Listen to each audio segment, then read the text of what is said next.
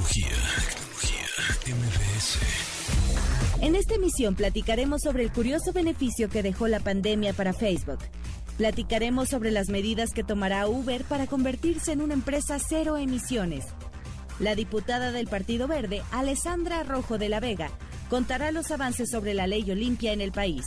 En cabina, Gaby Mesa estará para su sección Entretenimiento Digital y Carlos Fernández de Lara estará detrás de los gadgets.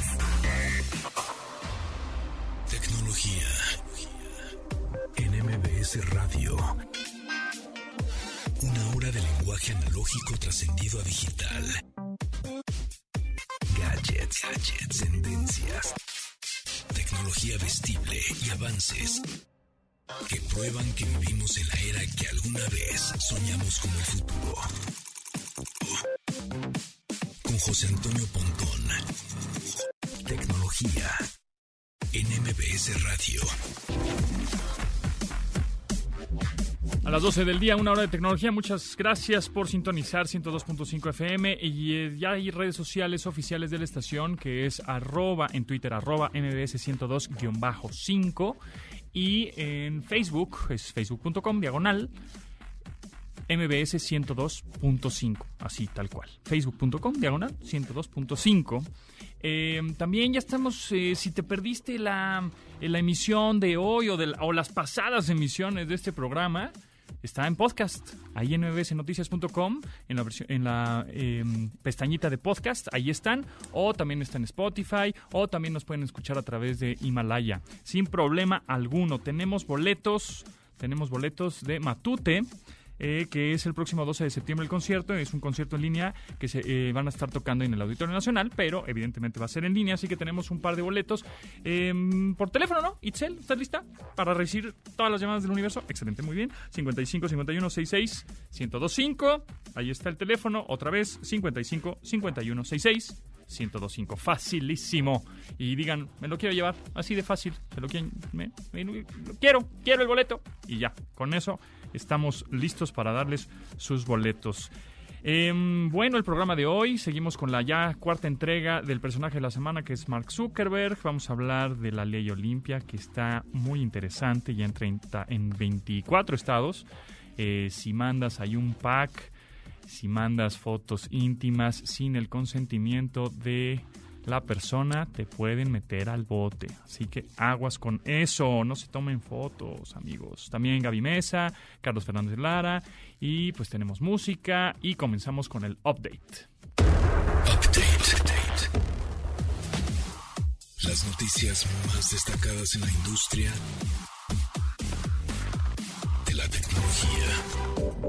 El pasado 8 de septiembre, el CEO de Uber, Dara Khosrowshahi, anunció que la empresa trabajará en diferentes acciones para convertirse en una plataforma de cero emisiones. La primera es la creación de Uber Green, la cual promoverá el transporte en vehículos eléctricos e híbridos. Al no ser dueña de todos los vehículos que sus conductores manejan, la primera acción es expandir el uso de estos medios de transporte para que los usuarios tengan entre las opciones de contratación la facultad de decidir si quieren hacerlo a través de un auto cero emisiones.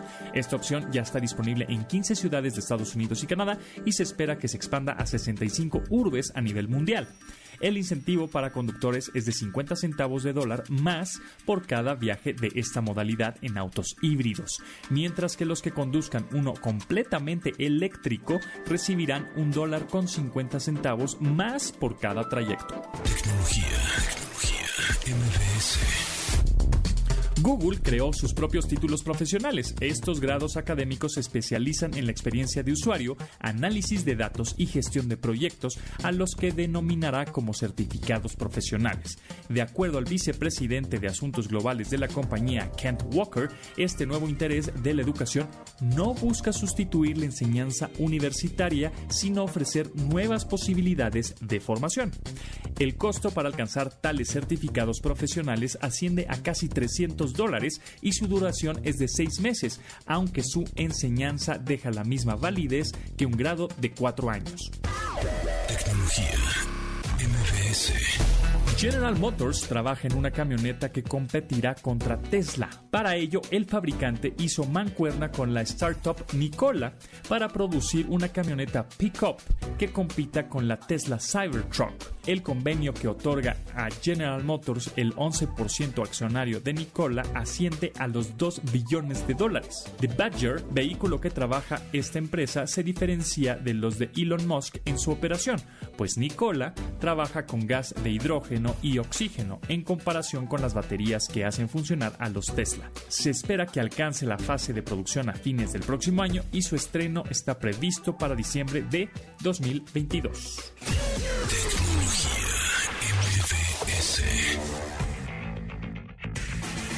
Tecnoarchivos.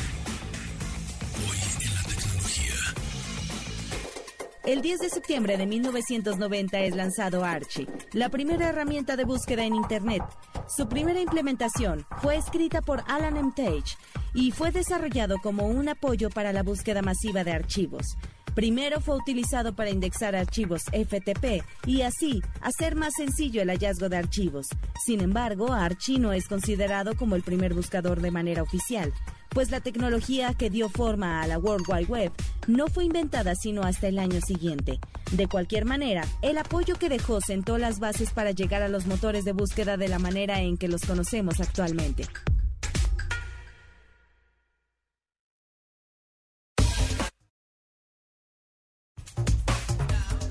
La música, si te gusta la música como a mí, te recomiendo que te diviertas aprendiendo en MBS Music Center, escuela y tienda de música. Justo aquí estoy navegando en Music, me quedé aquí clavado navegando mbsmusiccenter.com.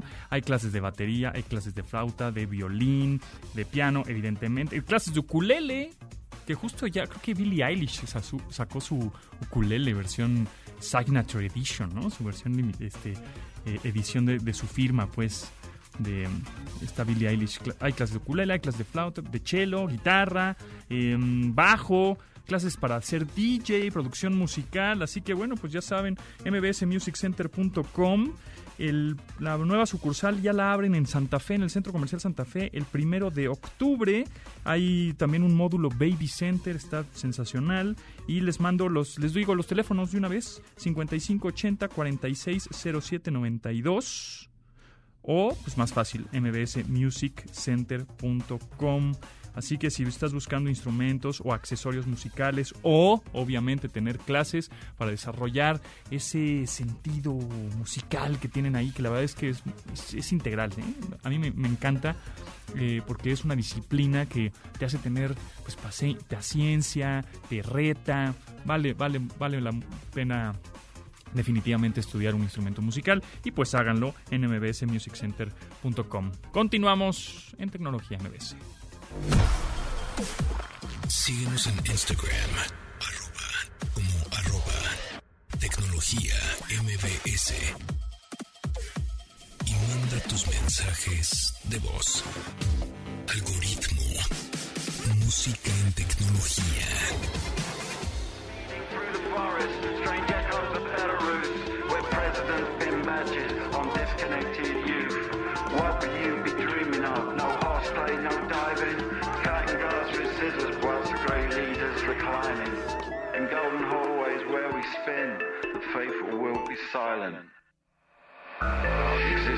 Not.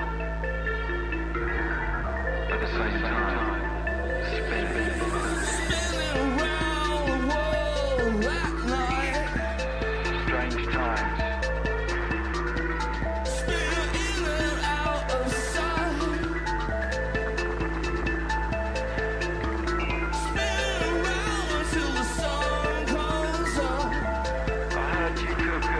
Lar- Albarn y su agrupación Gorilas, sexto episodio de esta saga. Se oyó hoy una voz eh, familiar, ¿no? Sí, sí, sí. Robert Smith, vocalista y figura de The Cure, está justamente en esta rola de este grupo animado, de este grupo virtual, de alguna manera. Gorilas. La rola se llama Strange Times.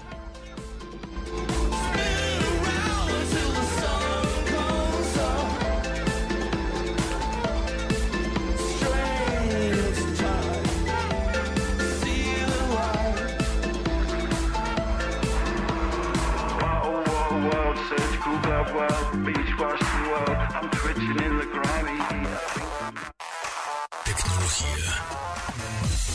En MBS. Entrevista.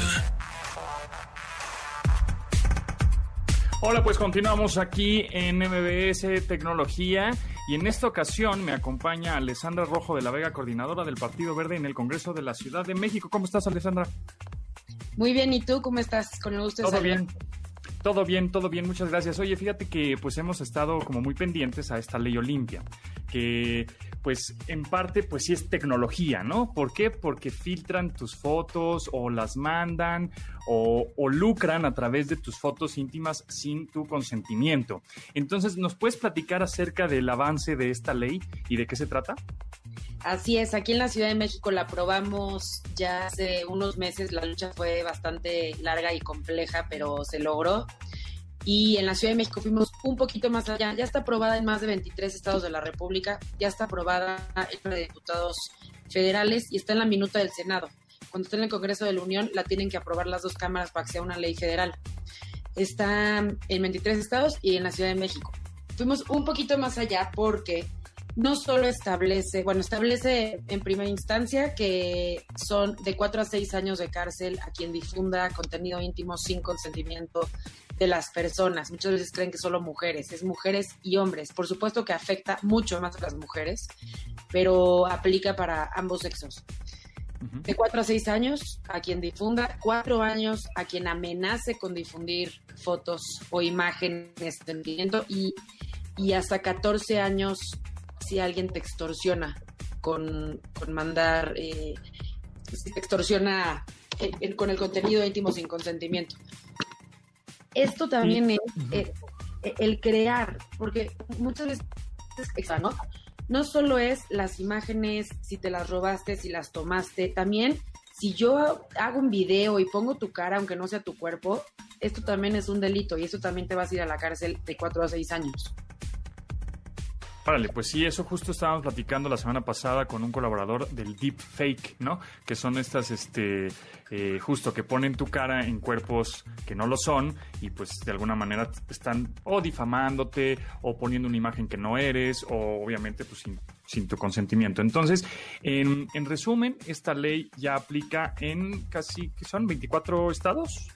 Aproximadamente 24 estados. Y este y si difunden eh, fotos, videos íntimos y, sin tu consentimiento, te meten a la cárcel de 4 a 6 años. Y, y eh, nos comentabas acerca de esto como eh, la mal llamada pornovenganza, ¿no? Que es como la extorsión. Sí, está mal llamado porque no es porno, ¿no? Eh, El porno no es totalmente con consentimiento de las personas, esto es sin consentimiento y está ahí la, la clave del delito, cuando no solo, y aparte no- nos, nos vamos luego, luego al, bueno, es que ella compartió estas fotos y, y el mundo eh, de esto del, de- del compartir los famosos packs está mucho más amplio y va mucho más allá, es, es terrible, de verdad, hay páginas que, pues, puesto los nombres, donde toman fotos por debajo de las faldas a las mujeres, donde van al Oxxo a recargar sus teléfonos, que, que es muy peligroso porque dan el número de teléfono más la foto de la mujer eh, con escotes, en los transportes públicos. Entonces, es, es, es algo grave. Lo acabo de vivir en carne propia hace poquito, donde difundí que había un chat de Telegram de más de 27 mil hombres que se rolaban fotos sin consentimiento de las personas, este, por miles y miles de mujeres que ni siquiera saben que están ahí siendo roladas sus fotos. Y había más de 30 mil archivos y aparte, no no, no acababa ahí, ¿no? Se hacían comentarios misóginos, machistas, venía el acoso, ponían redes sociales de las mujeres, teléfonos o inclusive direcciones.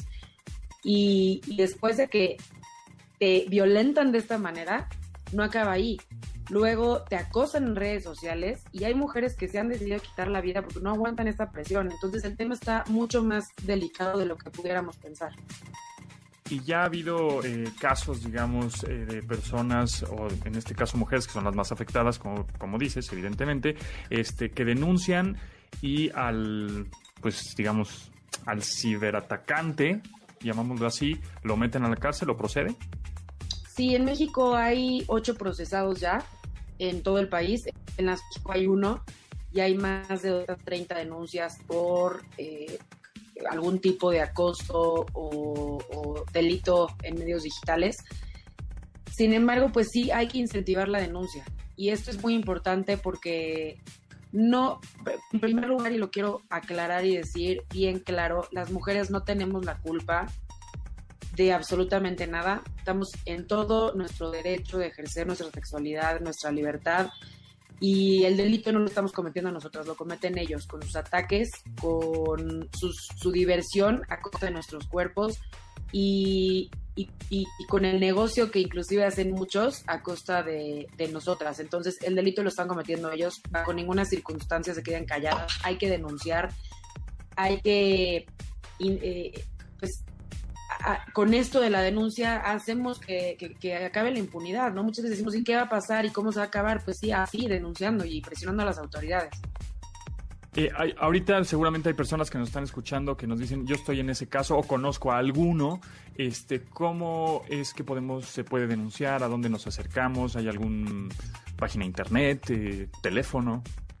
Sí, se puede denunciar vía virtual en una página internet que me gustaría que compartiéramos en nuestras redes mutuamente, eh, donde se puede adelantar la denuncia, hacerlo y también, por supuesto, acudir a la fiscalía, ya sea pues, si vives en la Ciudad de México o en cualquier otro estado, con la policía cibernética a levantar tu denuncia y, y muy, muy importante, recaben pruebas.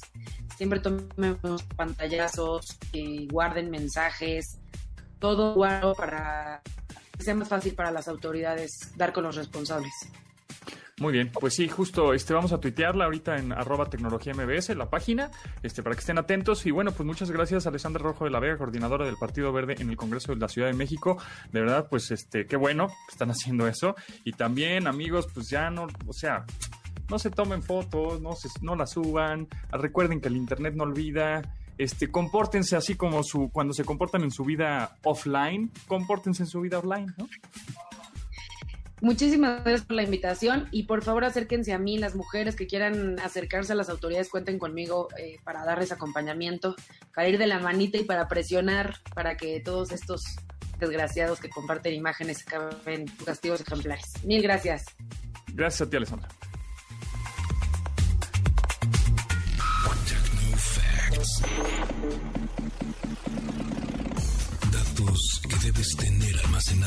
En tu sistema. En 2018 fue creado Facebook Watch, un lugar para descubrir videos de todo tipo en Facebook, desde noticias, eventos en vivo, programas, deportes o música. Día a día este apartado en la red social registra visitas hasta por 1.250 millones de personas. La pandemia que nos ha mantenido en casa por los pasados meses ha provocado que los usuarios de Facebook hagan uso de Watch con mayor frecuencia lo que les permite mantenerse conectada con creadores, celebridades, deportes o entretenimiento, entre muchos otros sucesos que ocurren en el planeta. Tan solo la final de la UEFA Champions League, misma que fuera transmitida por la red social, registró la sintonía de 13.7 millones de personas, lo que le convirtió en el evento futbolístico más visto en la historia de la red social.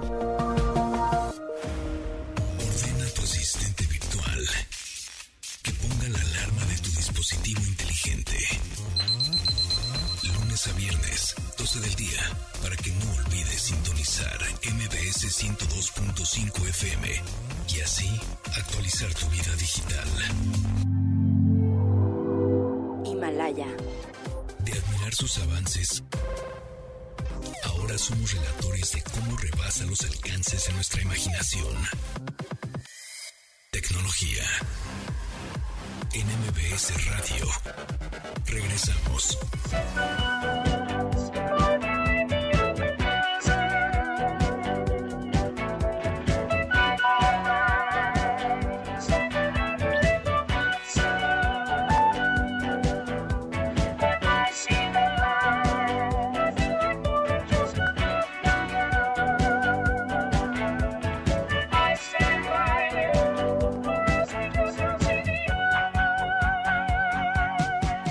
Young, Computer Age, en 1982 lanzó Trance, donde se incluye esta canción, Computer Age.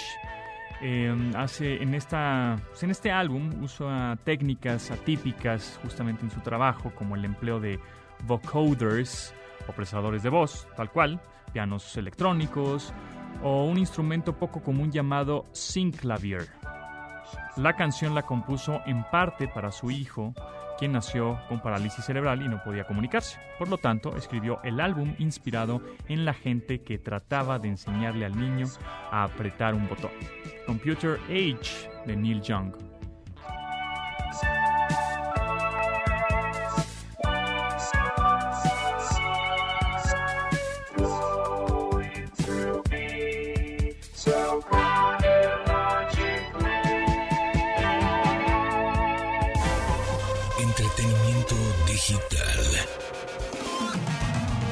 Series y películas por streaming.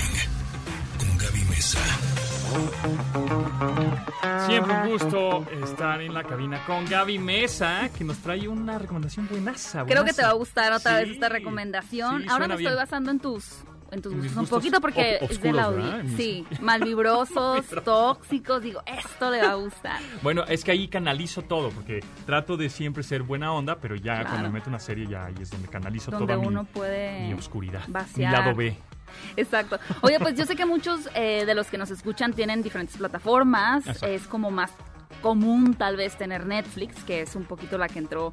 Primero así que hoy les traje una recomendación de un documental que fíjate, creo que te va a gustar mucho y a todos los que nos están escuchando. Se llama El dilema de las redes sociales. Ok. Un poquito el punto de partida del, del documental es hablar de la adicción que se nos ha generado como usuarios para estar pegados literalmente al teléfono, ¿no?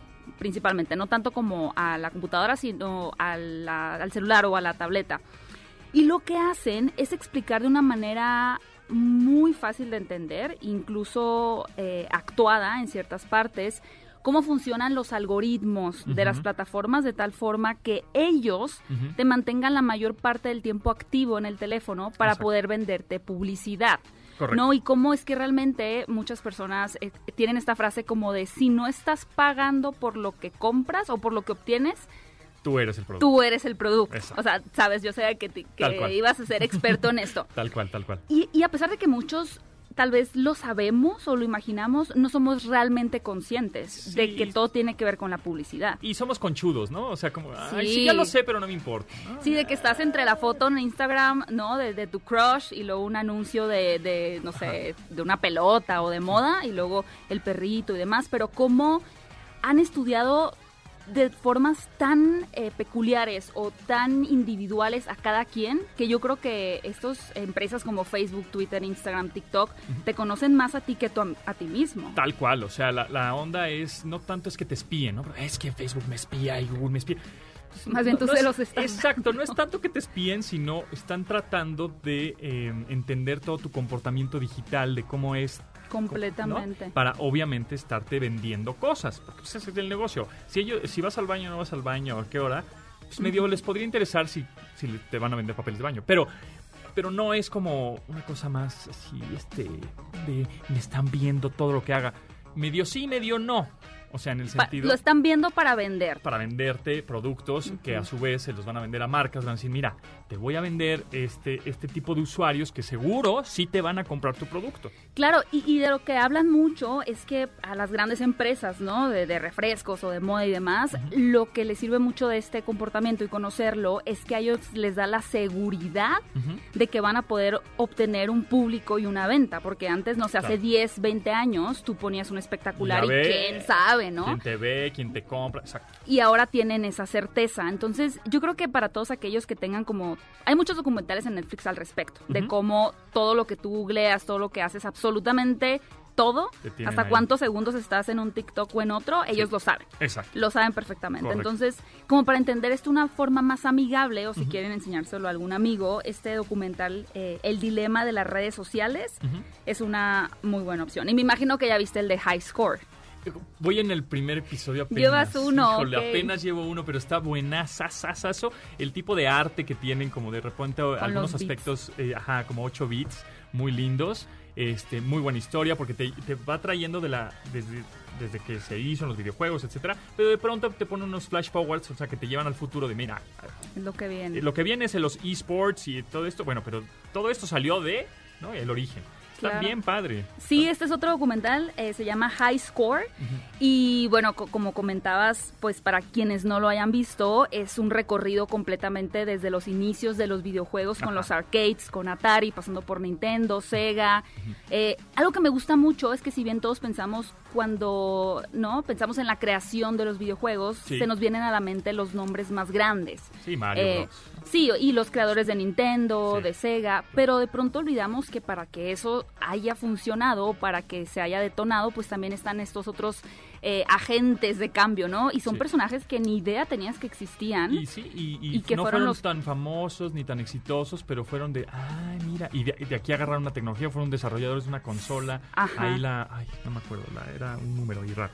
Este, que justo, Son ¿ve? muchos O sea, se- tan no comercial que se te olvida. Pero él, él fue parte importante de la industria y pues nadie lo pela. Sí, hasta, de hecho creo que vi una estadística hace poco, tú tal vez sabes más al respecto, pero que hay muchas mujeres en la industria de los videojuegos, ¿no? Pero ellas o la mayoría de las chicas que juegan videojuegos ponen nombres o que no tengan un género determinado o de hombres, porque sienten también de pronto que si entran con nombre de mujer, ya como que no entran tanto en esta camaradería, ¿no? Pero Sí. que realmente es un número bien grande de mujeres y este documental pues muestra algunas de, la- de las figuras femeninas que inventaron hasta conceptos de RPG fascinantes, ¿no? Cuando aparte de eso se tenía que hacer botón por botón, no existía la Sí, tecnología. Línea por línea de programación, una cosa. Y no tienes tanto que ser amante de los videojuegos actuales. Por ejemplo, yo me quedé atorada en GameCube. O sea, yo de ahí ya no doy, ya no, ya no di más. Bueno, pero está bien. Me gustaría, me llama mucho la Te echaste atención. algún Resident Evil seguramente. Eh, no. ¿No? No, yo Ah, era mira. Super Nintendo, la verdad. O sea, era como mucho de, de Nintendo. El último que jugué en, en GameCube fue Enter the Matrix. Ah. Y ya. Y ya, Y hasta ahí ahí me quedé y ahora tengo así de puras cosas. Bueno, pues ya vienen las nuevas consolas ¿no? en, en noviembre. Sí. Igual para que le entres otra vez. Otra vez. Pero ser. por mientras, eh, bueno, este documental se lo recomiendo muchísimo. superbueno. es bien padre. y Yo creo que a quienes sean amantes de los videojuegos o hayan sido alguna vez, les va a gustar Sí, muchísimo. o- exacto, o les, o les gusta un poco la onda justo de la tecnología, de dónde, porque ha- hay gente que tampoco es muy gamer, ¿no? Que igual ni han tocado la consola o medio saben, ay, ¿sabes quién es Mario por, por mercadotecnia? pero, pero cuando ves el documental dices, oh, te sor- vas sorprendiendo de cosas, dices, "¿Eh? ¿así era? ¿Así fue? Oh, qué interesante. Y entonces eso también ayuda a este tipo de documentales, creo, o series documentales, a que le empieces a agarrar el gusto a los videojuegos y ya te metas, ¿no? Es como que, ah, no sabía que existía. Claro. Los voy a probar ahora, a ver qué tal, ¿no? Ya, ya sé de dónde salieron. Todo es un negocio. Exacto, que por cierto, el 13 de septiembre, el domingo, el domingo es 13 de septiembre, sí, este, cumple 35 años Mario Bros. Super Mario.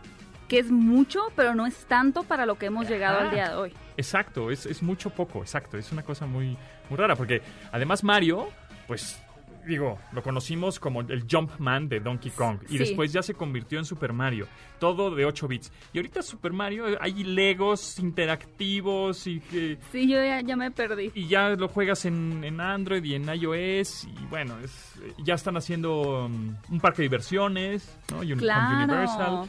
Entonces, Mario, a ver, pregunta, pregunta. Trivia, eh, trivia, a ver. Bueno, no, más bien encuesta, encuesta. Ok, ok. Que nos contesten a arroba tecnología MBS. Ok. ¿Quién creen que sea más famoso? Mm, ¿Mario Bros o Mickey Mouse? qué buena pregunta. Son como... ¿No? Mm, el otro día escuché que los mexicanos reconocían más en encuesta al Dr. Simi a que a Mickey Mouse. ¿En serio? Sí. Entonces gana, en realidad ganaría el Dr. Simi también. A todo, exacto. Es el, es Oye, pero es muy buena pregunta. Sí. Pensé que ibas a decir Sonic, O Sonic. Porque es Mario como Sonic, su pues sí, bueno, sí. Nemesis amigo. sí, yo creo que Sonic, Sonic, yo creo que es más conocido Mario, ¿no? Todavía.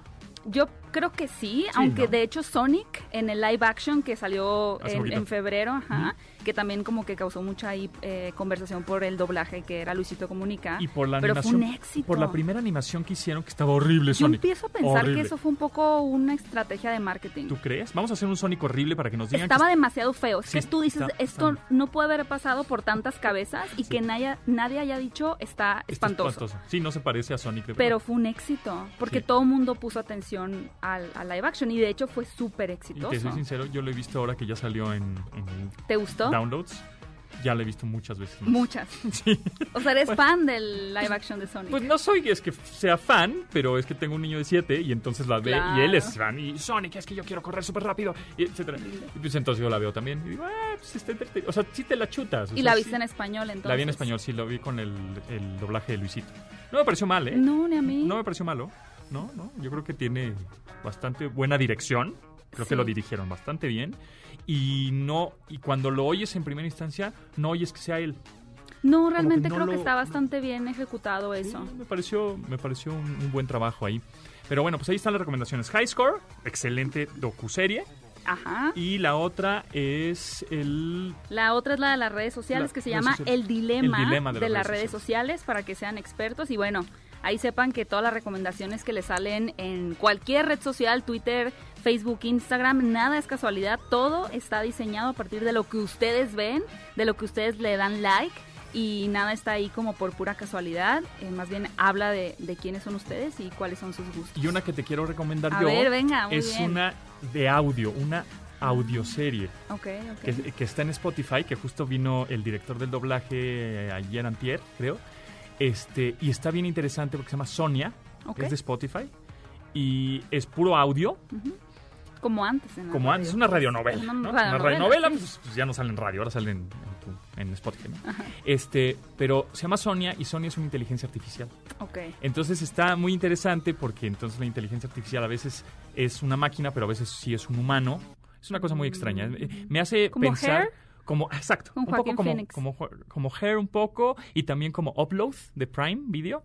No Las- la he visto. Ah, te va a gustar. Sí, Sí, a mí me escuché gustó como mucho. opiniones divididas. A mí me gustó mucho porque es como un futuro y una tecnología muy absurda. Esa sí la acabé de ver. Ok. Y es un humor absurdo.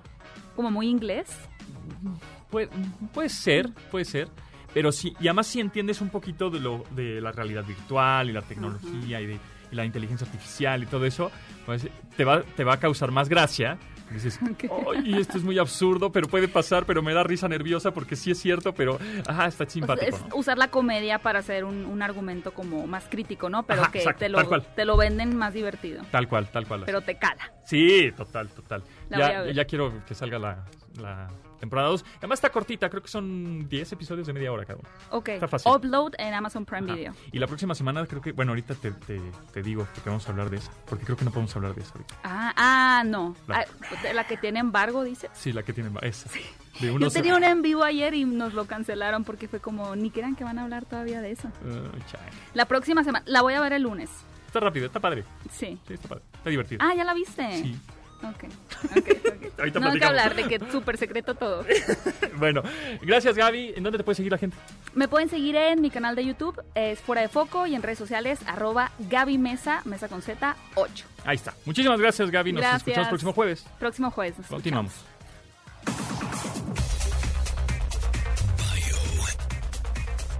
El personaje de la semana. Aunque parezca sorprendente, el salario oficial de Mark Zuckerberg como CEO de Facebook es de un dólar. La remuneración parecería minúscula para el ahora magnate, pero actualmente es una de las figuras de mayor peso y relevancia en la esfera tecnológica. Su innegable éxito le ha traído numerosas controversias, demandas y complicaciones. Además de las que ya les habíamos mencionado con los hermanos Winklevoss, su ex compañero de universidad Eduardo Severín también le demandó por el crédito de cofundador de Facebook. Ha sido acusado por blasfemia en Pakistán, por ataques terroristas contra palestinos, demandado por participación accionaria de Facebook. Ha testificado ante el Congreso de Estados Unidos por el uso y manejo de información personal en el caso Cambridge Analytica y levantó una demanda contra nativos de Hawái por el supuesto uso de sus tierras. El neoyorquino también ha sido retratado en Los Simpson, Saturday Night Live, South Park y apareció en el documental Términos y condiciones pueden aplicar. La más relevante de estas representaciones es la película Social Network, donde el actor Jesse Eisenberg lo interpretó al contar la historia de cómo fue creado Facebook. Instagram. Arroba. Tecnología. MVS. Algoritmo. Música en tecnología.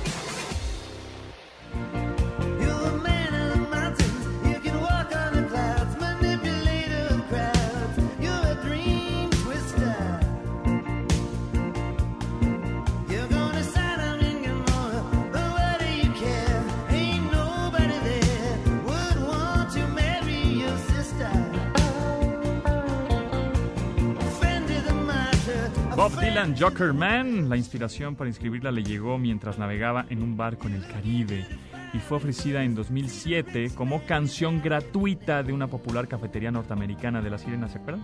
Con código de descarga en iTunes. En iTunes. La cafetería regaló 50 millones de descargas en forma de tarjetas para que los clientes pudieran hacerlas válidas como la canción del día. Joker Man fue la primera canción que ser, en ser regalada por este método de Bob Dylan.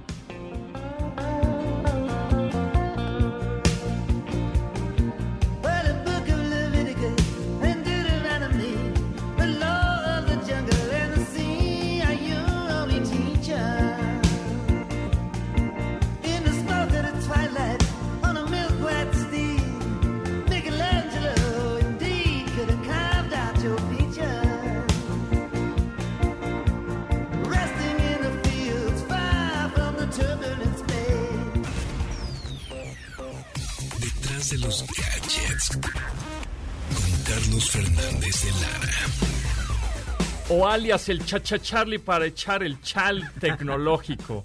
echar el desgarriate. Así es, ya estamos aquí. Aquí no podemos más, decir groserías. Aquí no podemos decir groserías, Charlie. No, ya sé, me limitaron. Ya firmé una carta, un documento, entonces el Ya. 40% de mi vocabulario desapareció automáticamente. Muy bien. Este, Carlos Fernández de Lara, eh, arroba chachacharlie en Instagram. Así es. Vamos a platicar del futuro de los teléfonos flexibles, de pantalla flexible. Así es, Está los- por un lado foldables. los foldables, que es un- una categoría más arriba de los de gama alta, ¿no? Es correcto. Porque están en gama baja, gama media, gama alta y gama premium. Y entonces estos están catalogados como gama premium. Que está, eh, por un lado, Huawei tenemos el Huawei X y XS, o Mate, Mate XS, eh, que es la segunda versión. Eh, tenemos el Galaxy Fold, el Galaxy Z Fold 2, Ujú. el Galaxy Z Flip, Es correcto. el Razor, ¿no? El Razor, que ya tiene segunda versión también. Ya Tiene- está el Razor original y el Razor de Motorola. versión 2. O sea, tenemos esos cinco. Bueno, y por ahí de repente que íbamos a algunos eventos ahí internacionales, nos encontrábamos marcas como Royale Ajá. y algunas marcas ahí chinas no muy comerciales, pero hay. Exactamente. A ver, much- la pregunta es, y mucha gente no las hace, y seguramente te la hace a ti también. ¿Qué onda? ¿Sí le ves futuro a estas cosas o no? ¿No? Pues, pues es que no sé, o sea, mira, desde mi perspectiva es sí. O sea, para mí los smartphones de pantalla flexible son el futuro y quiero ver que es, o sea, lo entiendo un poco como el futuro porque si uno ve las tendencias, tienen varias limitantes hoy en día. Y yo diría las dos más importantes son, primero que nada, el precio, porque por ejemplo el Galaxy Fold eh, 2 o el Z Fold 2 tiene un precio de dos mil dólares. Eh, lo cual evidentemente es- estás hablando de un teléfono cercano a los 50 mil pesos ya en cuanto llegue acá a México con impuestos. Sí. Entonces lo hace en un punto fuera de alcance para una gran cantidad de las personas. Pero más allá del precio, el otro factor que le veo que es un enorme limitante es el software. Hoy todavía la mayoría de las aplicaciones y el sistema operativo que corre en nuestros teléfonos está pensado para equipos de pantalla sencilla. Es decir, todavía no existe esta interacción. Ya estamos viendo quizás algunos destellitos, pero Android y Google siguen desarrollando el sistema como para los teléfonos single. Entonces, creo que hay ciertas interacciones, cierta iteración que pudiera ser interesante de qué vamos a hacer con un teléfono de una pantalla que, que se dobla o que se extiende y se convierte en un movimiento de algo simple a una tablet pequeñita.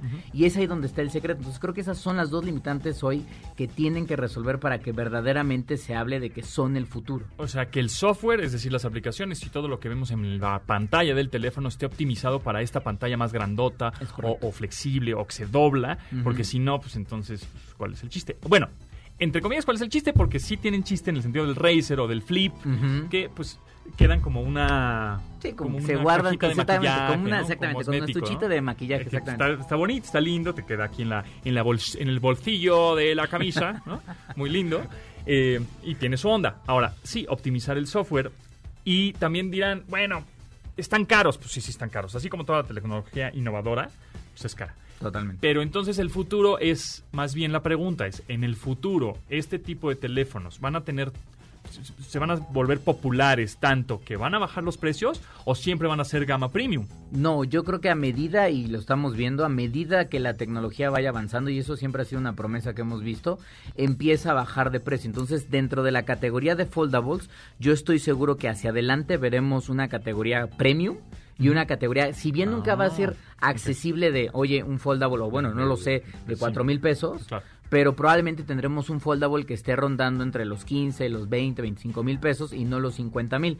Y creo que hay interés, Pontón, porque eh, nada más Samsung anunció o había confirmado que de la primera versión, bueno, que es como la versión 1.5 Ajá. del Galaxy Fold, Ajá. vendió un millón de unidades. Vámonos, no, pues Entonces, eh, un millón de unidades de un teléfono que cuesta dos mil. Hay mercados, hay, Claro. realmente hay interés por, por querer comprarlos. Y a todas estimaciones, si bien siguen siendo muy pequeños, algunas consultoras dicen que para el 2022, si se sigue apostando por ellos, van a ser cerca de 55 millones de unidades eh, alrededor del mundo que se venden. Y México no va a ser la excepción. Si no, marcas como Samsung o como Motorola no traerían sus equipos al país. No, y hemos visto que en la preventa se, agotan aquí en. México. ¿eh?